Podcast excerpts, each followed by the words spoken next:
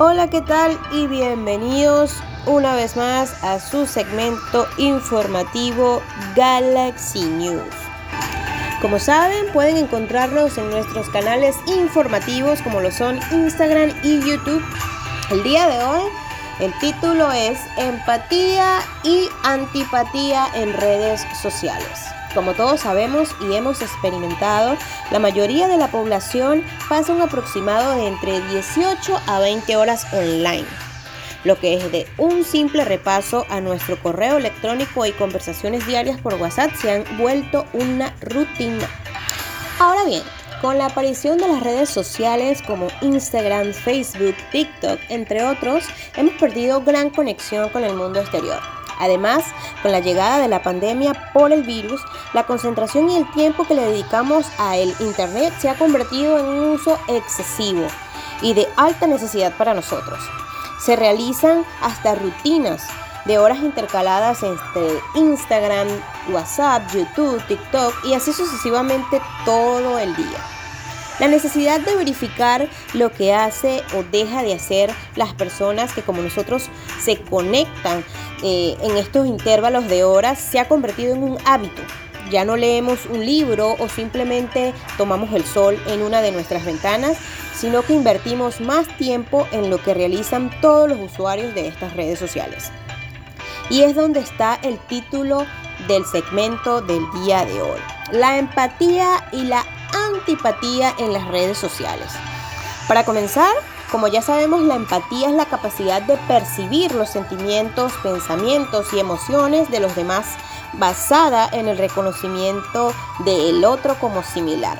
Es decir, yo siento, me identifico con los problemas que le puedan estar ocurriendo a otra persona.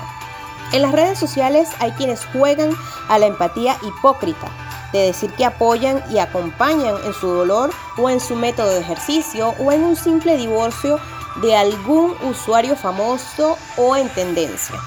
En los movimientos políticos, en alguna idea feminista, algún movimiento a favor de la igualdad animal, entre otros. Algo donde la razón y el favoritismo a veces pueden jugar una mala pasada a quien piensa completamente diferente. Por otro lado, la antipatía tiene un papel fundamental en el día a día en las redes sociales.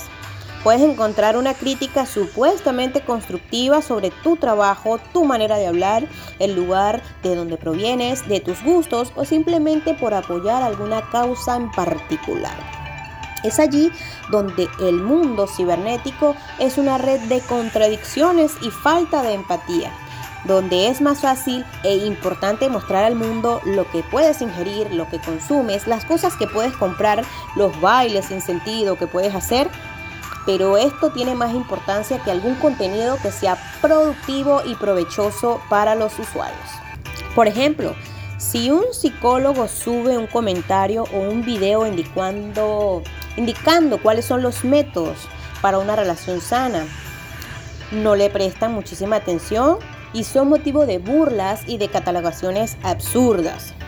Pero si alguien, por otro lado, que no tiene conocimiento de psicología, realiza un contenido dando consejos sobre cuál es el color de la atracción, eh, sobre el amor y para la salud mental, corremos a reproducirlo, a compartirlo y apoyarlo, hacerlo tendencia. El mundo de las redes sociales a veces nos quita algo fundamental que nos caracteriza y es nuestra humanidad, nuestra solidaridad automática y el querer ayudar a otros. Por otro lado, sabemos que tienen impacto las redes sociales, tan importante que lo primero que hacemos en las mañanas no es revisar las noticias impresas o simplemente cepillarnos los dientes, sino revisar lo que está en tendencia durante el día.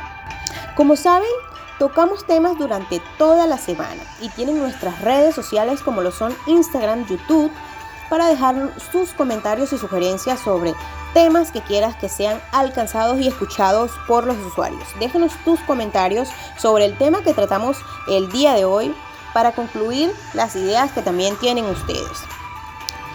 Y dejamos una pregunta como todos los segmentos al aire. ¿Qué crees que realmente sea justo y empático cuando utilizamos las redes sociales. ¿Crees que está bien eh, querer saber lo que hacen todas las personas que como nosotros comparten un horario respectivo durante toda una jornada de Internet? El mundo de la tecnología, ¿hasta qué grado es importante en la sociedad? Bueno, será hasta un próximo segmento. Les saludamos desde Galaxy News.